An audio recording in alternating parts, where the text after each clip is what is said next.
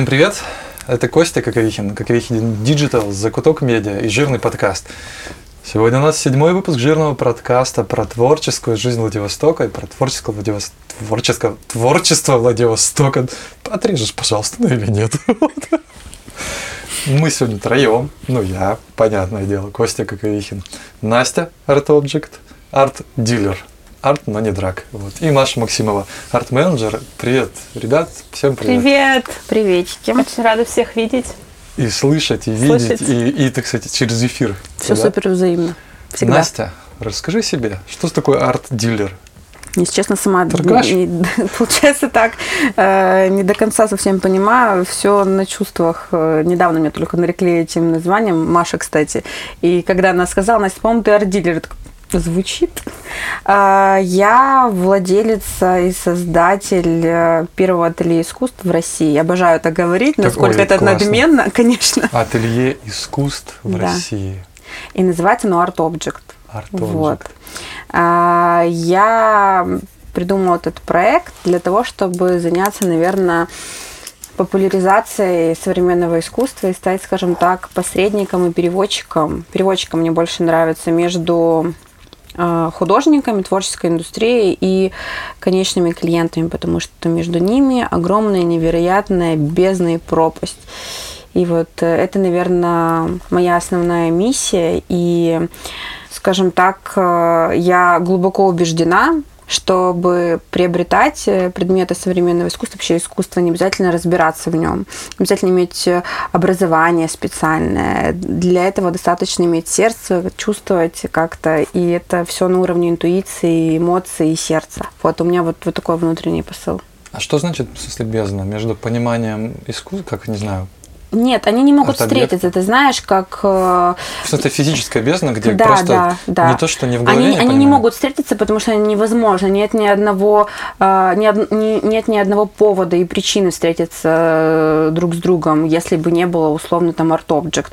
Если бы а, они знают о существовании друг друга из серии там что-то. кто они, кто? Да, да, да. Скажи, ну, кто э, конечный клиент, ну просто человек, который никогда не сталкивался с искусством, то есть на уровне Он- музеев он посещения. Хочет купить арт-объект, да, или как? а, купить, просто начать разбираться. У нас основная проблема, и не знаю, насколько сейчас вот в продолжении Да, давай, этого вопроса, можно а, у нас основная проблема в России, я считаю, что а, нет, э, не в России, точ- точнее в мире, раньше была история, что а, вот эта тусовка, назовем это арт, э, и искусствоведческая, она достаточно держалась особняком, вот эта интеллигенция. Они считали, что они такие классные, что у них какие-то супер невероятные знания, которые должны а, обладать единицей, и чтобы до них прикоснуться к ним, это нужно сильно постараться быть там, я не знаю, каким-то привилегированным обществом и так далее.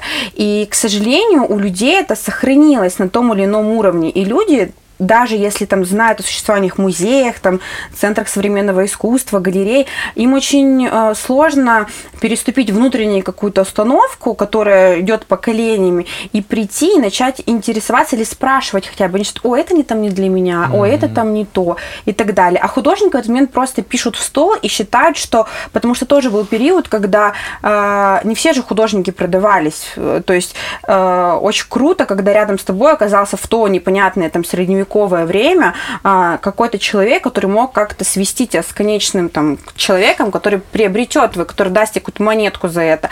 И они считают, что это никому не нужно, они пишут большая часть людей, и, опять же, не все, но большая часть людей, они пишут в стол, типа, как, ну, это просто, типа, они несут какие-то определенные академические знания, которые передаются там из университета в университет и так далее.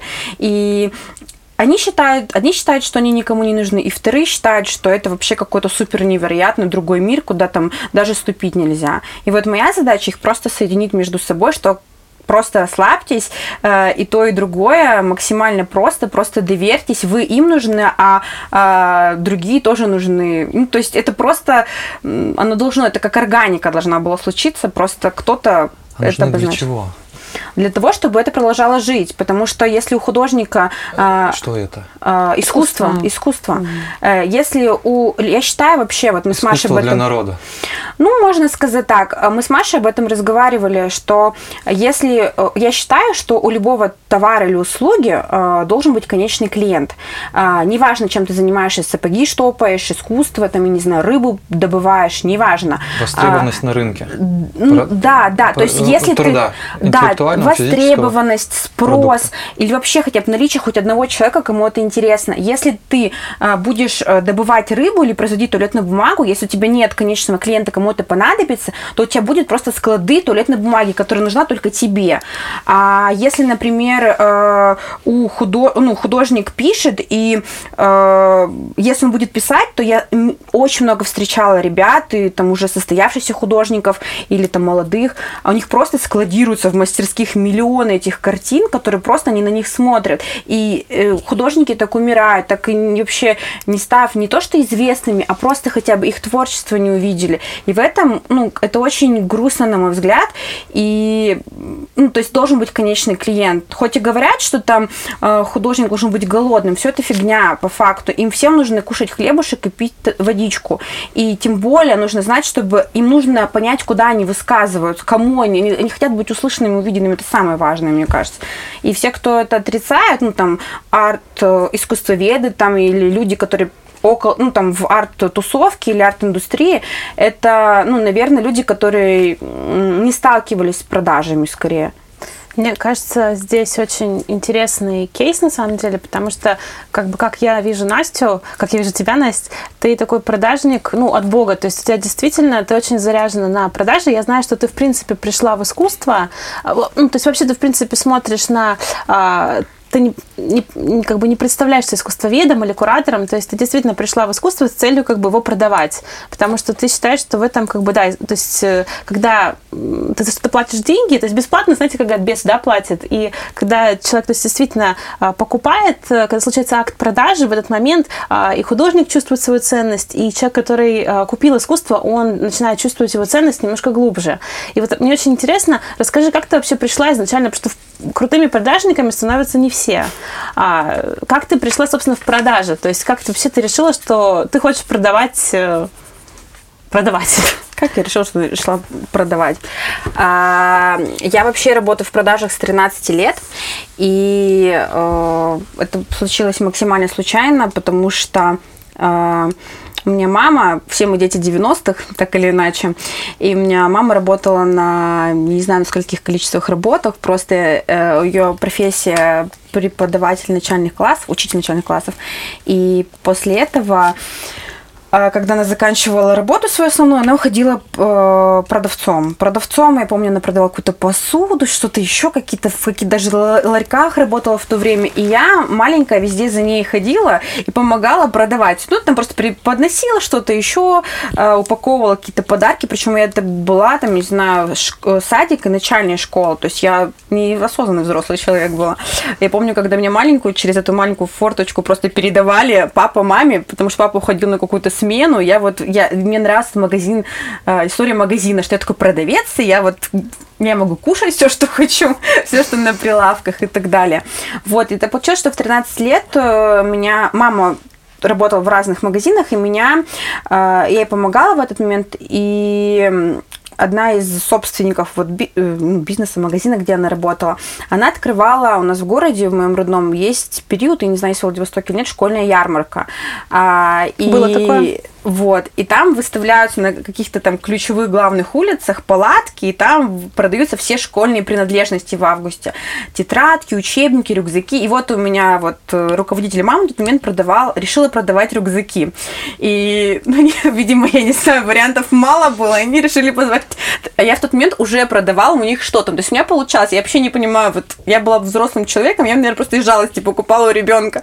И, видимо, они решили тоже пойти этим путем, и меня посадили в палатку палатку. То есть каждое утро в 8 утра у тебя собирают палатку. Ты с китайских баулов развешиваешь эти рюкзаки.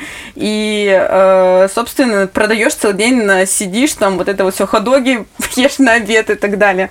Вот. И сначала это была сезонная работа, и маме помогать, а потом я во время старших классов и учебы в первом универе э, меня пригласили, ну, я в этой, в этой же, скажем так, как холдинге назовем это, но вряд ли Благовещенск это холдинг. Но... Холдинг все лучшее детям. Да, ну, нет, там были разные, там продавали в тот момент э, еще э, сувенирную продукцию, мягкие ну, игрушки, диски, да, и там прям разные точки были, точки, да. Я обожаю Люду, это мой руководитель и моя подруга по совместительству.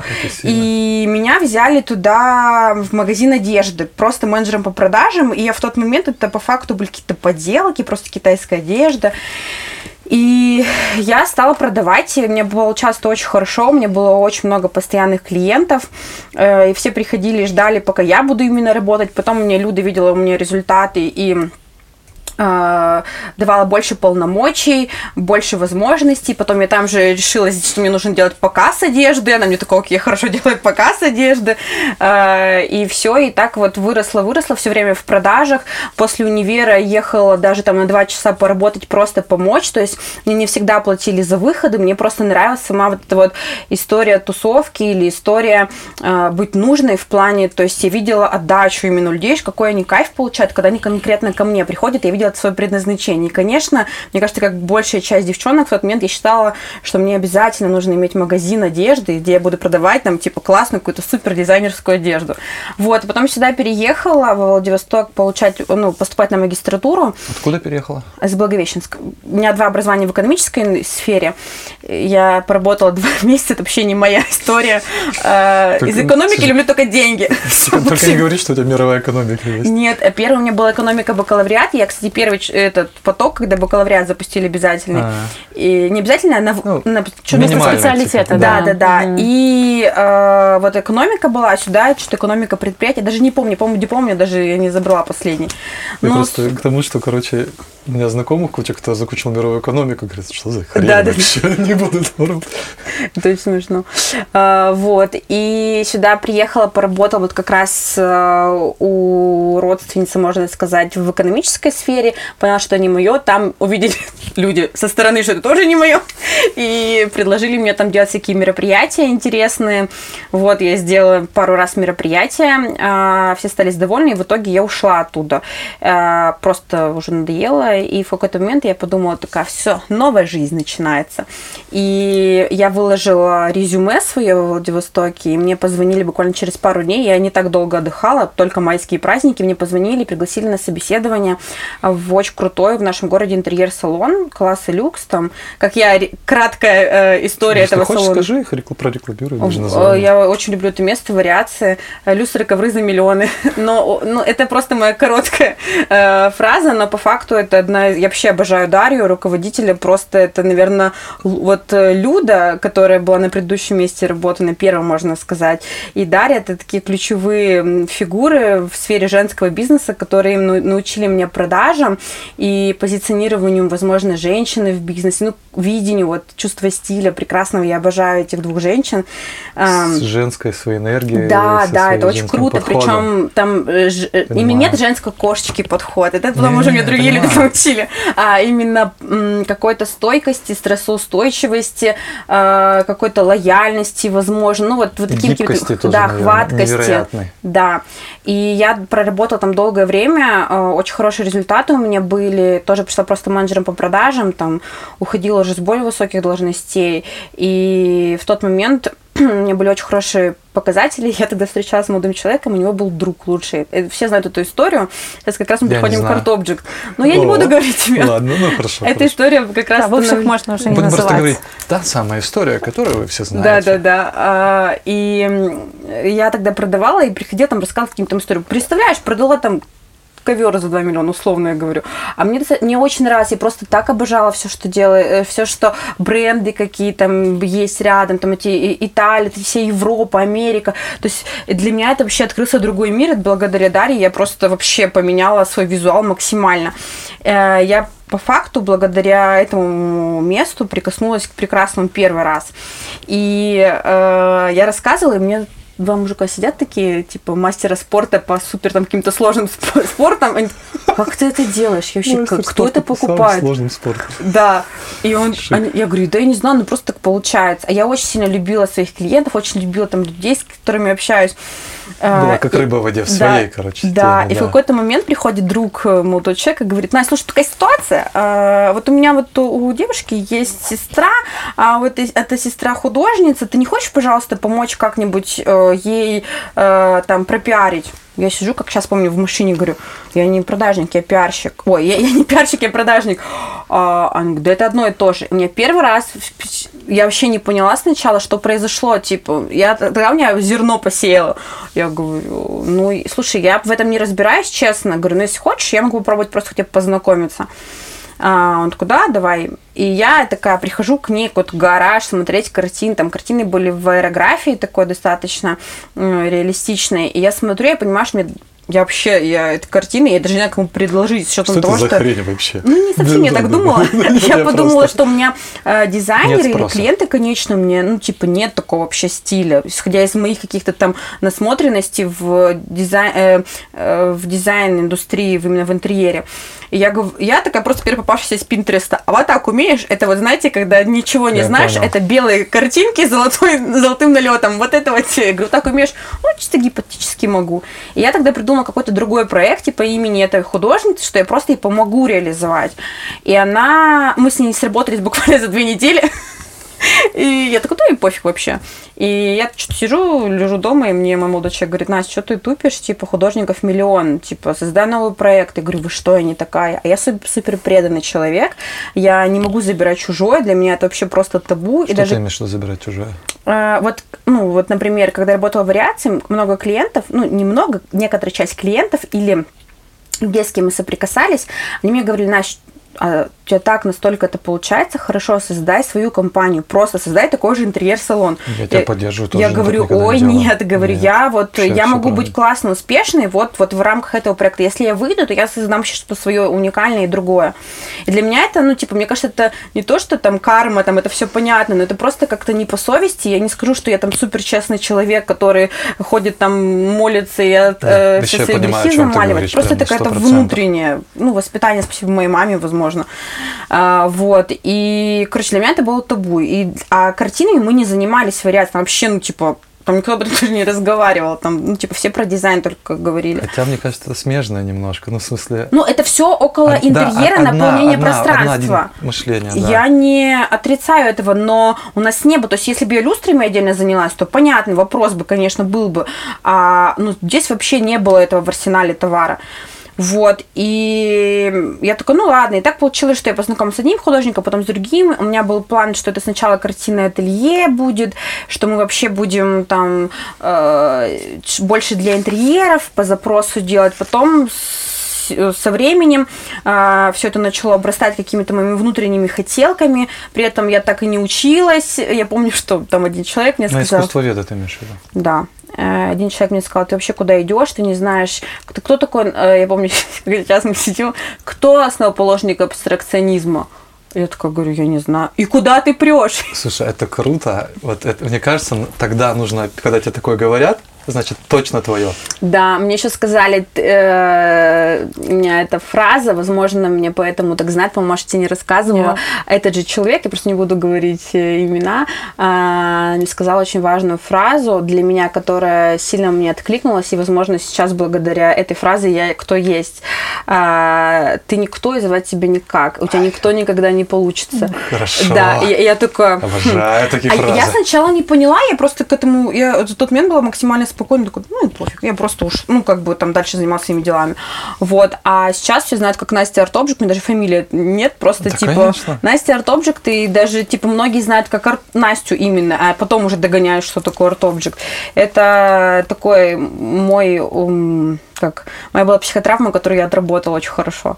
Вот, и все, и потом так получилось, что в итоге ателье искусств, потому что я стала и помимо художников и скульпторов, и потом у меня начали выставки, и, и многим компаниям и клиентам понравилось просто в целом, что мое видение там визуализации, и просто там вплоть до пригласительного, что мы им отправляем, и такие, господи, как красиво, сделайте нам так же. И в итоге мы решили просто ателье искусств, то есть я считаю, что все искусство. Искусство продажи, искусство, я не знаю, создать стул, искусство там положить салфеточки ровно, там, я не знаю, или наоборот беспорядок создать, искусство там, я не знаю, э, создавать подкаст, ну, то есть все искусство, и я, я про это. Я это называю все творчество. Да. Аналитика, неважно, там данные, цифры, что угодно, все творчество. Подход главное. Да, и вот так вот я продержалась пять с половиной лет. А ты помнишь первую работу, которую ты продала? А, я помню, да, это еще я была тогда в вариации работала, я как раз заканчивала свой там путь профессиональный. А, это был клиент мой конкретно из вариации. Это, это был заказ сразу на несколько работ. И тогда, боль, это я признаюсь честно, что все картины, которые тогда были заказаны, а, да, заказанные, они были с рисовки большей степени. Потому что я вообще не понимала, что делать. То есть ценность именно искусства авторского, уникального, эксклюзивного, она пришла ко мне со временем. Я признаюсь, я ну, не отрицаю в этом, я честно всегда открыта со всеми. И заказали, по-моему, порядка четырех или пяти картин. Вот, это как наполнение к искусству. Я эм, горжусь этим заказом, потому что благодаря именно этому заказу мы реализовали ту там вторую выставку, благодаря которой узнала большая часть людей о нас, где мы смогли презентовать уже авторские работы. А, но с точки зрения эм, как сказать, профессионал в своем деле в плане не продажах, а просто, что я занимаюсь продажей именно современного искусства, я вообще не горжусь, но да, надо дать должное, что эта, эта клиентка является теперь моей постоянной, и она приобретала потом уже авторские работы у меня и меняла их, то есть она с уважением относилась и к тому моему периоду, и к этому, и э, человек с огромной насмотренностью в миллиард раз больше, чем у меня, мне кажется, у нас вместе взятых э, путешествий очень много бывает на разных выставках, там Безил и так далее. И она бывает у меня на выставке, там, отмечает какие-то работы, едет на Майами, там, выставки, фотоет мне картины, говорит, Настя, у тебя уровень выставки просто ничем не хуже, говорит, просто это то, что в Владивостоке, это больше там нонсенс какой-то, это вообще невозможно. И я очень сильно с теплом вспоминаю вот эту историю, это, конечно, просто ну, для меня очень важный человек. И, конечно, она не знает, что я тогда была. Она была мне первой, но я думаю, если она послушает, она поймет это. Вот. Нет, это очень здорово. На самом деле, что так все наслаивалось у тебя. А вот смотри, ты говори, э, сказала, и причем так интересно, у меня тут есть такие небольшие заметочки. У меня здесь есть слово пропасть между художником и клиентом э, в России. Про, ну, потому что все-таки я считаю, что да, эта пропасть, она прям сильно очень бросается в глаза именно в России. И мы вот говорили про то, что художники не встречаются. Хотя, конечно, если так вот, э, просто до, до, до тебя, это у нас уже седьмой подкаст, мы с Костей поняли, что они очень э, много э, есть мест, где, куда может прийти, собственно, этот э, потенциальный клиент, да, то есть у нас есть, э, там, мы даже перечисляли с тобой арка, арт-этаж, э, картинная галерея, это все действительно очень хорошие, интересные площадки именно по там, продвижению популяризации искусства, но вот именно в плане, не буду говорить за каждую площадку, не знаю, как у, как у каждой тут дела, некоторые не нацелены на продажи, это тоже очень важно, да, подчеркнуть, особенно если мы говорим про музеи, там, да, про галереи, а, именно муниципальные, а, но как ты считаешь, люди, которые туда приходят, они вообще, или которые не приходят туда, они стесняются? То есть, потому что в принципе, вот так. Можно каждый день ходить по выставкам в Владивостоке, и тебе будет мало. Ну, то есть у тебя будет хватать, куда сходить. Кажется, ты можешь за один день пройти все выставки Владивостока. Не, ну, и, допустим, если там, ты ну, вот каждый день там по чуть-чуть, да, то есть, в принципе, каждый день тебе есть куда сходить. Ты думаешь, что вот стеснение или просто подача, то есть, что тебе кажется? Ну, прежде всего, это подача. Ну, во-первых, я хочу отметить, если вдруг нас будут слушать какие-то представители арт-индустрии местной Владивостокской, что очень сильно уважаю все, что их опыт, и вообще все, что сейчас происходит, потому что даже то, что они сейчас делают, это очень важно для сохранения и популяризации вообще, собственно, современного именно искусства. Я не говорю о каком-то классическом, там, потому что оно в целом присутствует с начала школы, скажем так, у каждого привития и так далее. Именно современным искусством в, в России достаточно сложно. И особенно в региональных каких-то историях.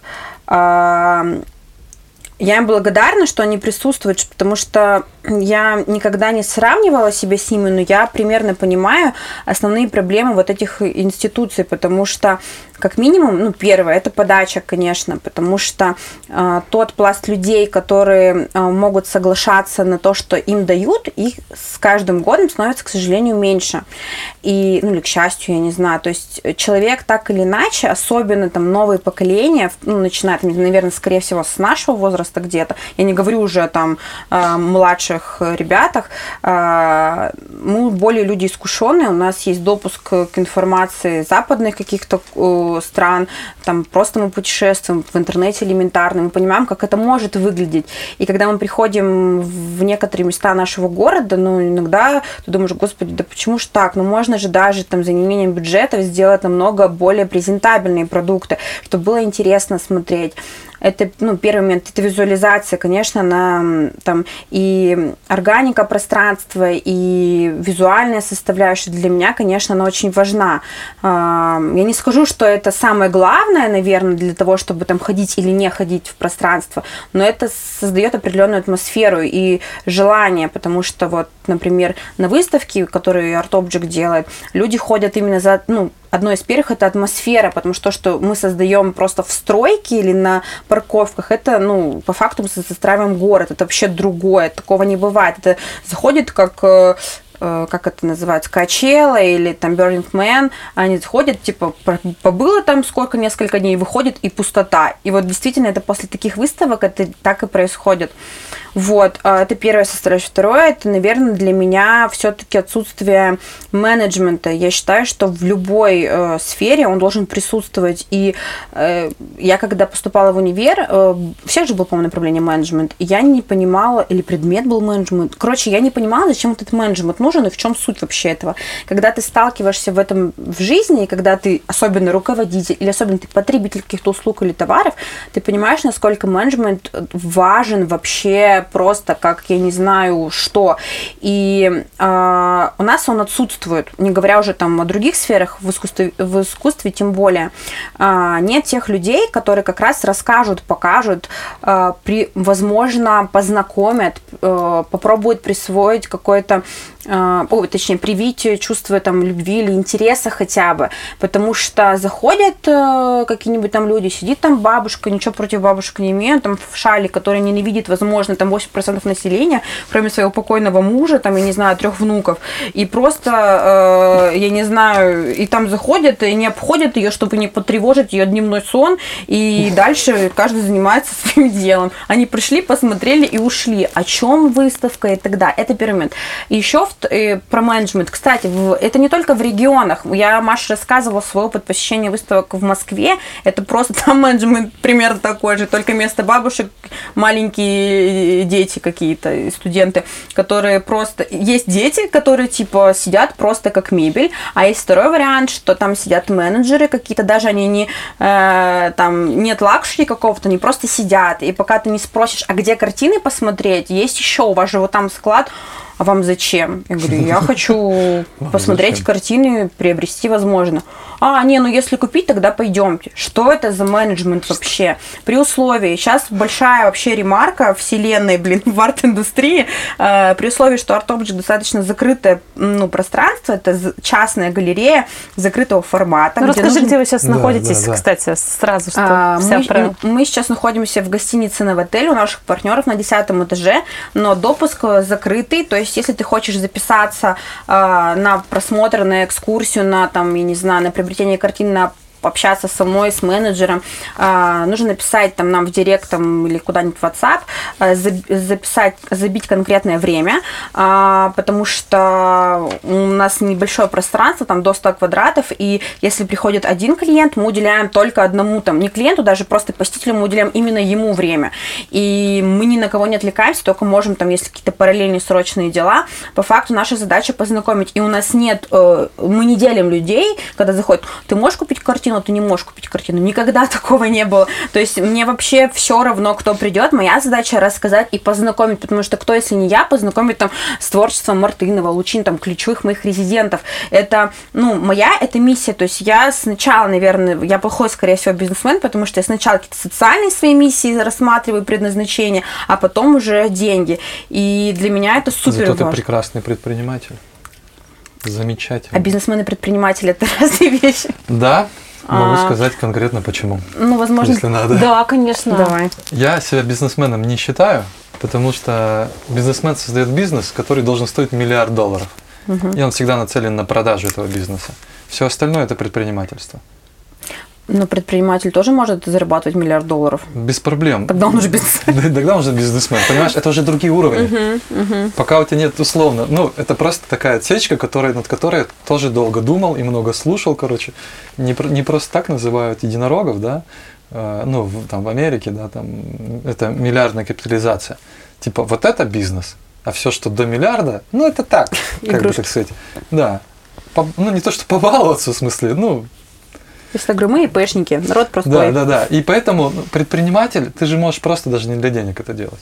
Ну, что-то Да. предпринимать социальное, да. Но желательно, чтобы деньги были, потому что хлебушек Конечно, и водичка нужна все-таки.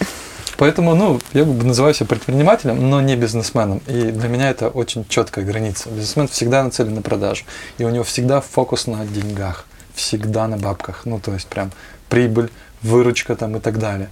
Предприниматель делает, как бы сказать, Мне чуть-чуть- кажется, предприниматели круче, они более у них какой-то критический ум, они готовы подстраиваться вот по все лавиры. Пора- Бизнесмены это такие ник- более Ну, статичные. никто, не-не-не, по-разному. Просто чуть по-другому, чуть-чуть.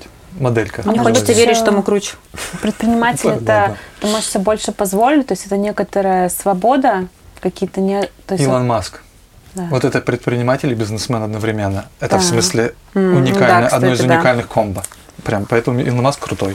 Ну вот стопудово, по всем фронтам, как бы он денег не терял, что бы ни происходило, что бы он ни делал, хрень, не знаю, женился, разводился, это же миллион там, жен Ну или да, он детей. какое-то запускал. независимое государство. Он, это вообще фигура, ну, времени прям. Мгм. Да. Кстати, еще один из э, моментов, который относится к институциям современного искусства.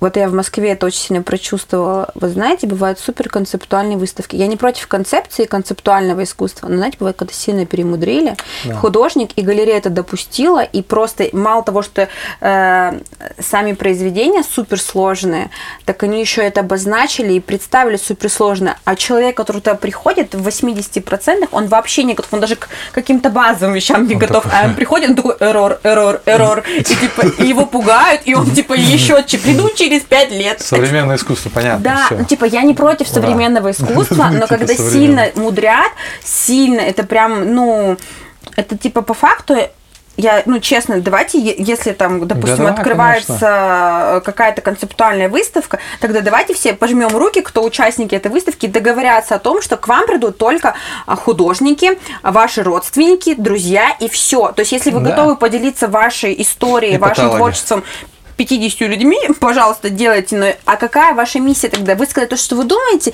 или нести в массы, там, например, я не знаю, и искусство как-то продвигать? Э, Ну, это тоже может быть иногда высказыванием именно таким. И именно для очень узкой аудитории. Ну, кстати же, например, вот, э, собственно, почему появилась теперь такая профессия не экскурсовод, а медиатор, который э, посредством разговора, то есть это люди, которые постоянно находятся на площадке и проходят э, такие, ну, то есть медиации, да, не экскурсии, а именно медиации, и они показывают, рассказывают зрителю как раз а, искусство, которое, допустим, э, концептуальное или какие-то объекты, они слушают, или, допустим, когда эк- экспозиция там неприемлема, там много текста, ну, то есть, ну, не предназначено, что там будет много текста, может быть, очень темно, например, и они проводят э, зрителя и работают с ним. И мне кажется, ты вот, ну, то есть э, это больше про это, правильно? То есть если бы, допустим, какая-то высококонцептуальная выставка, да, она... если бы она была сопровождена э, постоянно, да, да, да, да каким-то менеджером, да. который переведет, расскажет и познакомит, вообще супер, давайте выходить на другой уровень. Но когда это просто сделано в стол и типа, да, разберетесь сами как-нибудь, но это странно вообще. По профессии очень интересная история. Я обожаю просто профессии в арт-индустрии, вот эти медиаторы, я просто, если честно, не знала, что такие есть, э, ну, я вообще мало чего знаю в искусстве, как мы поняли.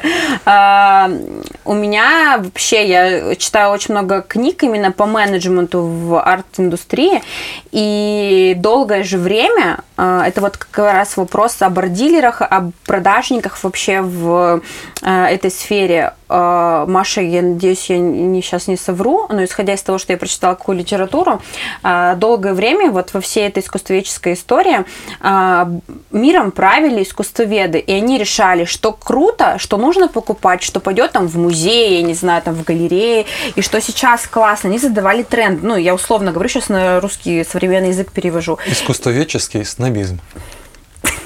А так, да. Тавтология. Не-не, я в смысле к тому, что да, да, это и есть. Да, я поняла. Вот, и э, они были самые главные на рынке, и они считали, что это привилегированные какие-то люди, которые и сами искусствоведы, и люди, которые потребляли, назовем так, искусство. В какой-то момент э, на западном рынке происходит такая история, что э, в современном искусстве выходят э, художники, которые без образования. Раньше были только с образованием, в большей степени, можно так сказать, а, они больше ценились. А в какой-то момент на Западе, назовем это Америка, например, а, выходят э, ребята, которые просто просто чувство прекрасного, классное. Они видят, чувствуют как-то, они начинают создавать какие-то предметы искусства, и, скорее всего, одни из первых это были люди с образованием маркетинга, пиарщика, рекламщики, продажники, все в этом духе. И они просто из чуйки, там, они создали какой-то, условно, там, я не знаю, композицию, какую-то экспозицию, я не знаю, картину, странную, которая вообще не по правилам, те, которые там передавались поколения веками. Они просто дают и знают, как это правильно подать. И люди такие, блин, так или иначе, это просто работает продажа, покупка именно. Она работает на подсознанию человека. Он даже не знает иногда, что ему это надо. И этот человек, создатель, он, зная, как правильно давить на нужные точки, в хорошем смысле, он преподносит новый продукт, и люди начинают потреблять. В какой-то момент таких э, создателей, авторов становится больше. Потом присоединяются к ним просто профессия, пиарщики, рекламщики, арт-дилеры. Люди, которые просто, у которых есть классные связи. Вот они пришли такие, ты классный, я знаю, тебе продам там Васе, Пете, там Маше там и так далее. Всем продает, такой, блин, а теперь я буду делать там, я не знаю, выставки, а потом я буду сделать пару вечеринок и расскажу про твои картины. По факту становится арт-дилер. И миром уже про а искусствоведы, которые из серии, ну как же, у нас же как бы вот э, правила, у нас э, есть учебники, мы учились с вами, пожалуйста, там, вот именно это надо. А люди уже понимают, что там они чувства, ну, проявляют, а здесь, типа, как сказали, так и делают. А человек такое существо достаточно эмоциональное, там, где тепло, хорошо, хорошо в душе, они туда идут. И, собственно, на арену выходят продажники-пиарщики. Если раньше во всех галереях, аукционных домах миром правили э, искусствоведы, сейчас есть во всех галереях э, самый главный это менеджеры-продажники. Везде просто. Искусствоведы, они, конечно, присутствуют, но, во-первых, они в меньшем количестве, э, ну, просто как единицы рабочие, но у них задача, они просто разделились. И Запад это принял уже эту форму работы. Искусствоведы несут определенную историю, массы, там, ценность. То есть вот они несут именно информацию, им задача передать какие-то а, а, как это качества, да, да, да, да, да. Э, а продажники, они занимаются продажами, менеджерами, то есть они пиар, они правильно там общаются, они могут так составить э, какую-то условно встречу или сценку условно какую-то внутреннюю, что человеку так или иначе захочется это сделать. И они разделились, и сейчас миром правят, ну, арт-дилеры, продажники э, в хорошем смысле. То есть, чтобы продолжить именно историю не э, национального наследия именно искусства, а именно с точки зрения конечных клиентов и массовое потребление, тоже в хорошем смысле, вот эти ключевые фигуры. И когда любые институции, неважно, занимаются они там продажами или не занимаются продажами, когда у них будут эти менеджеры, которые, как, э, неважно, продадут и физически передадут этот предмет искусства или передадут знания именно э, мысль, точнее, которую хотел донести художник, когда каждая институция вот это вот примет к себе и как единица это поставит себе в работу, тогда будет вообще просто какая-то утопия, конечно, моя мечта. Но вот эта профессия, которая вот сейчас, э, я считаю, что я вовремя появилась, у меня внутренний какой-то инту, интуитивный отклик. Следующий шаг, э, кроме я забыл, это же галерея искусств, первая в России галерея ателье. ателье. ателье. Да, да, да. Ателье галерея искусств, неплохо. Арт-объект. Э, первая в России появится школа. Школа продажников, школа арт-дилеров. Да. А, я думаю, какой шаг у нас следующий? Школа, а, школа Кстати, на, на самом деле, а, ну, во-первых, арт-дилером меня назвала Маша, это как бы ее ответственность. Если что-то пойдет не так, все звоните Маше.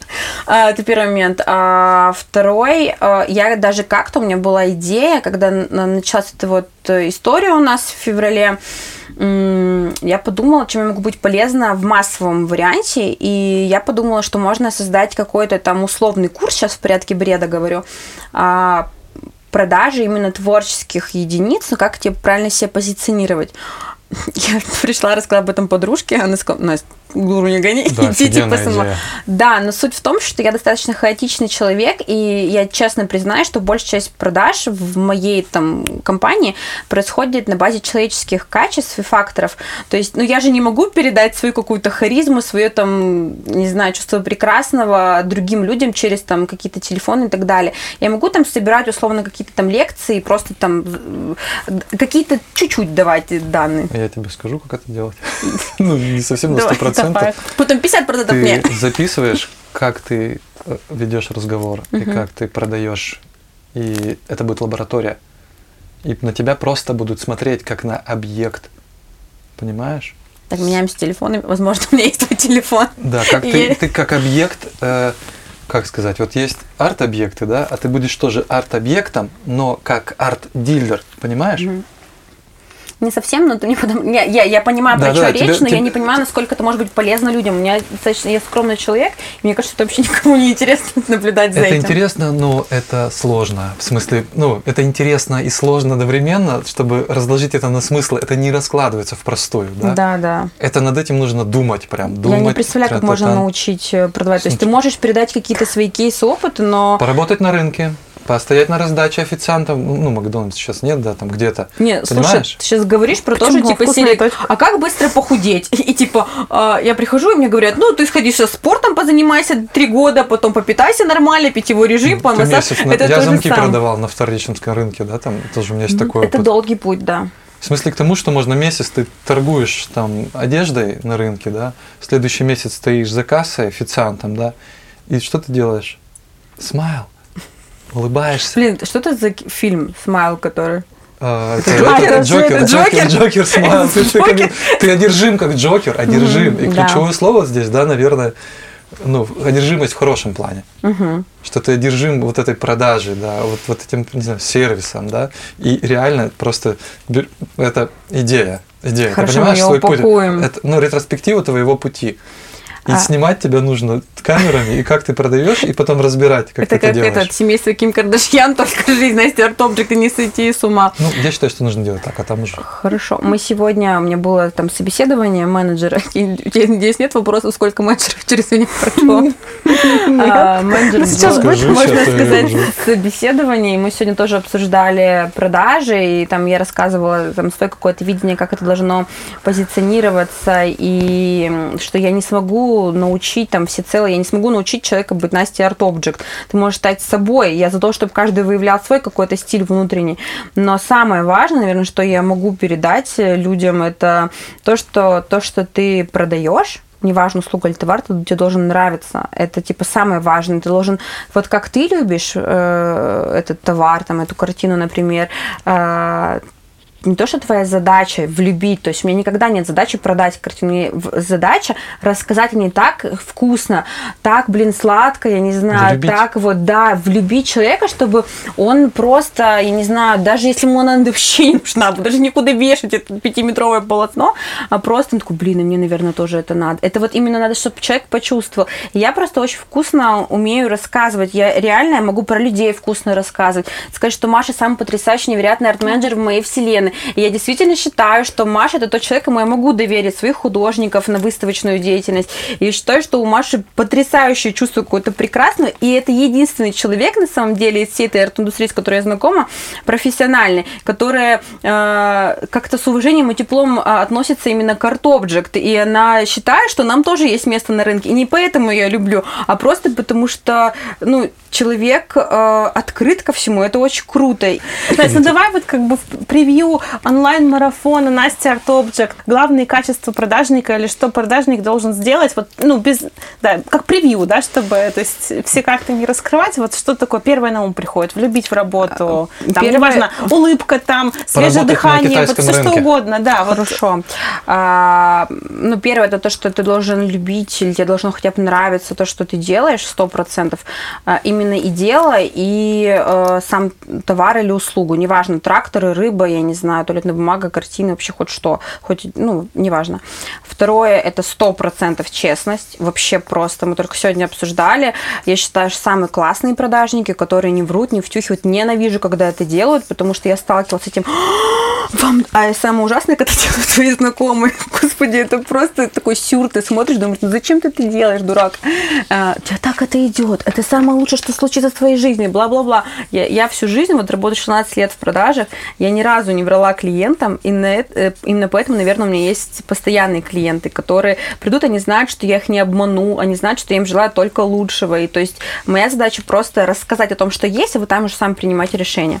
Я в такие моменты вставляю там э, эти кокошики, спасибо, Кэп, честность – лучшая стратегия. Это такое.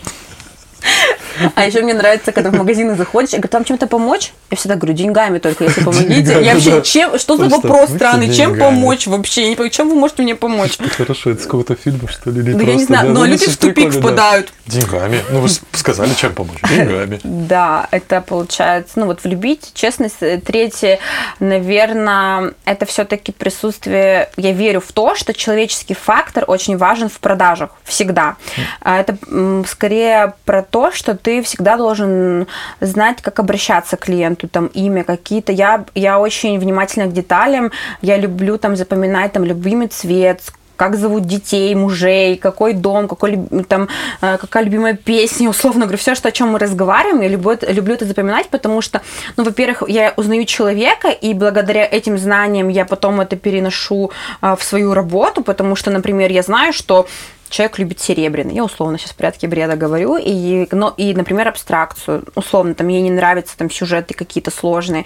И новые картины, когда мы создаем, или я вижу, я всегда говорю, блин, у меня есть для тебя такая крутая вещь, типа тебе сто процентов нужно увидеть и так далее. И я попадаю в самое сердечко. И когда вот это, а, эта деталь, которую ты потом используешь в работе с благими намерениями, и она стреляет у твоего конечного клиента, и когда это происходит этот матч, у, у человека он как обезьяна безоружен просто перед тобой. Он такой, блин, Настя, как ты это запомнила и так далее. Это типа в тот момент прям самая магия происходит.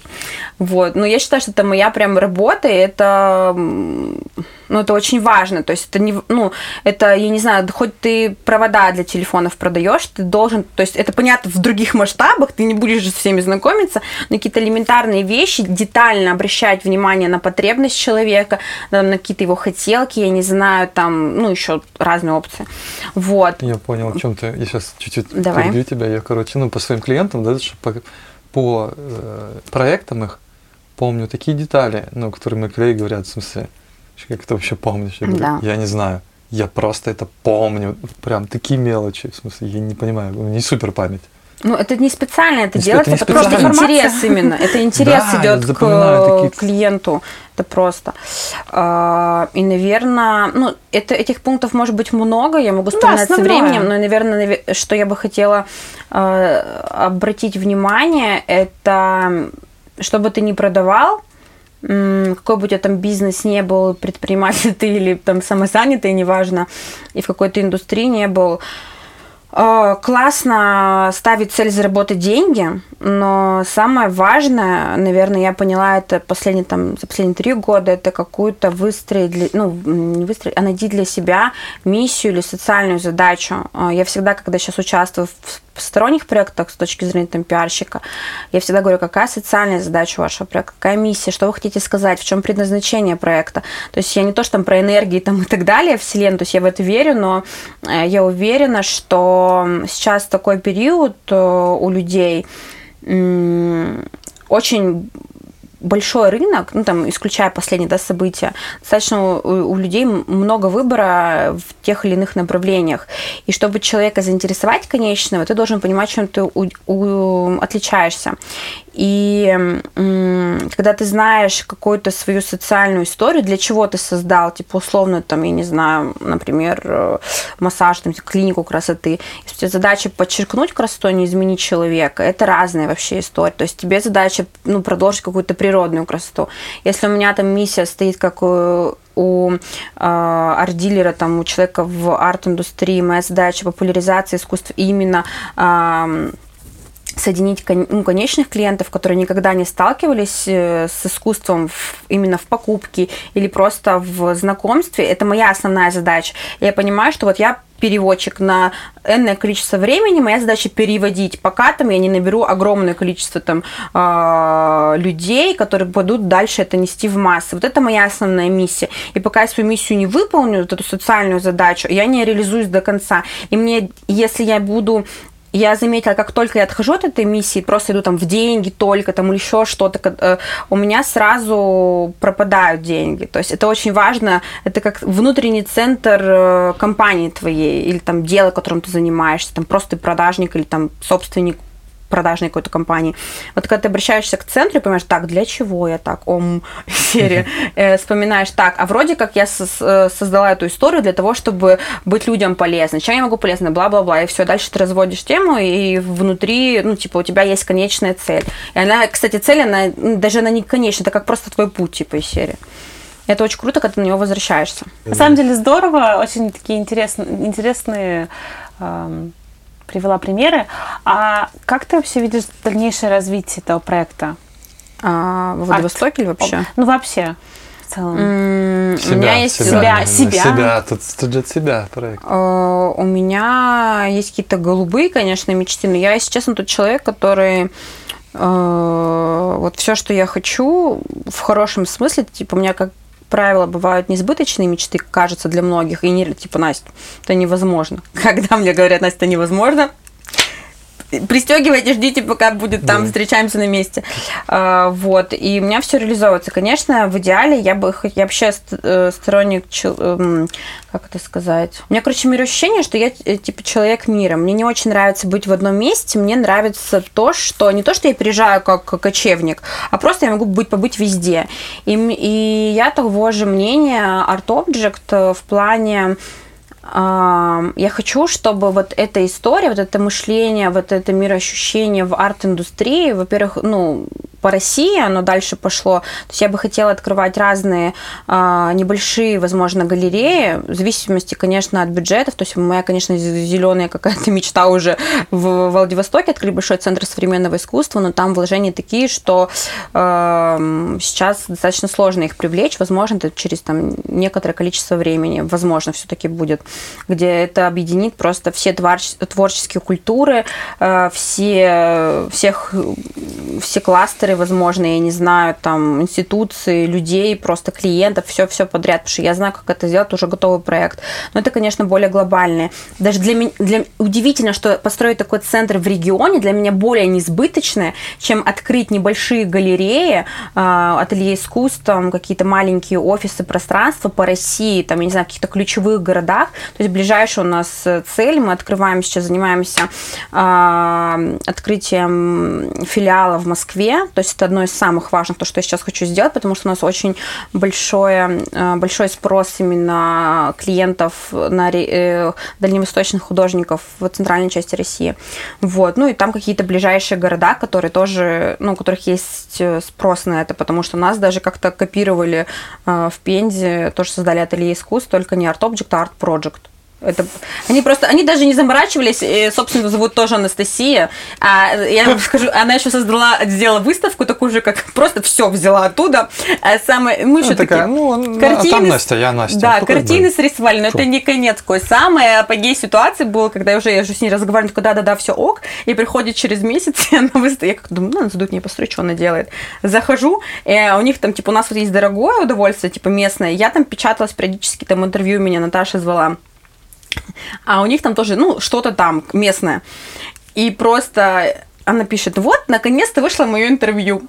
Я такая думаю, интересно, захожу, а там просто мое интервью с дорогого удовольствия. Она просто мою жизнь перед- перенесла на свою. Это был какой-то сюр. И там просто типа история, что из серии. а, Вот я была когда-то, я начинала все сама, не помог- ну, я рассказываю. А, Мне помогали мои друзья. Долгое время мне друзья приносили кофе, возили на машинах с моей картины там и так далее. Слово в слово. И мне хотелось сказать, это мои друзья. Что происходит? И она еще, мне понравилось, она то ли в этом, а по-моему, интервью, или где-то написала, я так благодарна, что наконец-то меня знают в моем городе как та самая Настя Art Project. Мы с, мы с художниками просто Что? смеялись, Слушай, а это- говорят, спроси маму, может, там твоя сестра какая-то. Ну, это просто реально какой-то ужас был. Слушай, это, могло произойти только в сфере искусства. Да, Потому что это сюр. Это просто сюр. Да, и ну вот какие-то такие планы, конечно, я бы хотела быть. художник, простите. Да, да, да. Она вообще не заморачивалась, мне кажется. Она прям бизнесмен. Она мечилась на миллиарды, скорее всего. Да, и еще эм, я бы, наверное, попробовала через там, возможно, там лет 10, я просто объективно оцениваю свои силы, а, выйти на какой-то зарубежный уровень, потому что у меня в девятнадцатом году уже до пандемии был запрос э, с Лос-Анджелеса а, о том, чтобы я проводила у них выставки и представляла их художников. Причем это, я тебе, по-моему, рассказывала, да, что э, одна из девушек, которая там тоже что-то продавала, что такое, она мне предлагала ты провести говорила, ночь да. музеев именно в галерее Гагасяна. А для меня это просто что? Я о нем только в книжках читала. Я говорю, это невозможно. И для меня это, ну, конечно, потом пандемия, все это прекратилось, но для меня это... Ну, временно, временно. Да, я просто Всё будет, всё будет. подумала, что от этого тоже не стоит отказываться пока. Вот так. Настя, спасибо огромное, что пришла. Настя от Object, Маша Максимова. Было очень интересно, круто. И вообще там деньги есть. Ну, вот так-то, если разобраться. Мы нашли деньги, Да, наконец-то Мы их нашли деньги. Да везде есть деньги, я вам как продажник говорю просто. Слушай, да, это как, типа, как ты считаешь, либо денег нет, либо деньги есть. Кто Кстати, будет? вот сейчас, э, я не знаю, к этому относится, мы можем даже Да, не давай, записывать. Короче, да? есть история про деньги в связи с последними событиями. Э, У меня есть э, знакомый человек, который говорит, что вот есть направления, которые вообще максимально рискованные, типа вложение денег. Я на тот момент э, говорю, слушай, там речь была о туризме и о хорике, ну, типа, общепит, там все дела, что это максимально э, рискованная история, там про Москву конкретно речь шла.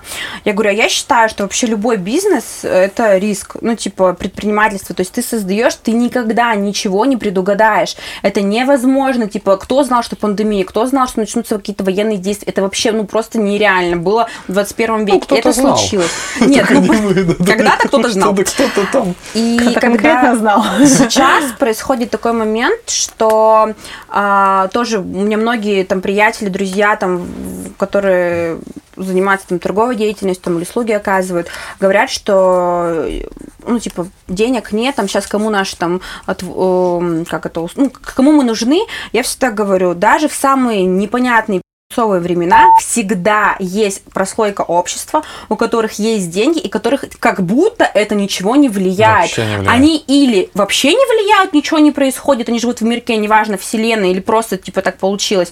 Или они, наоборот, приумножились на этом. Им денег столько, что они хотят их тратить. Это самое крутое. И очень, кстати, э, там для творческой тусовки, кому важно, а, в пандемии мы делали планы продаж лучше, чем до пандемии. Сейчас в такие Куда времена мы делаем еще больше, чем в пандемию. То есть у нас есть рост. И когда я тоже, когда все это началось, думаю, господи, да кому эти картины нужны?